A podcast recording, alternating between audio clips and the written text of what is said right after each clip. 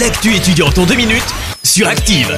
Bonjour, bonjour à tous. On commence cette actu étudiante avec ce classement. Saint-Étienne se retrouve à la quatrième position des villes de France où il fait bon étudier selon le magazine L'étudiant. Cela concerne la catégorie grande ville, un trophée qui récompense la qualité de vie, l'attractivité, mais aussi les formations. Ce sont 20 000 étudiants qui sont inscrits à l'université Jean Monnet.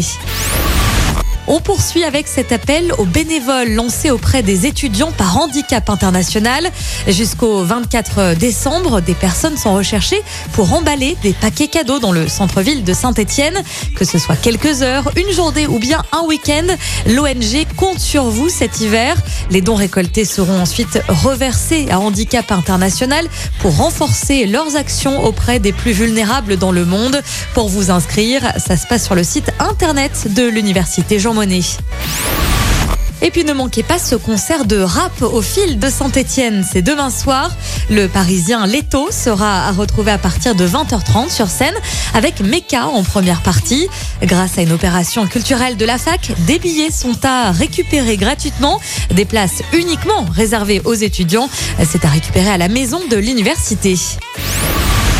Voilà, c'est tout pour aujourd'hui. Rendez-vous mercredi prochain pour plus d'actu étudiantes.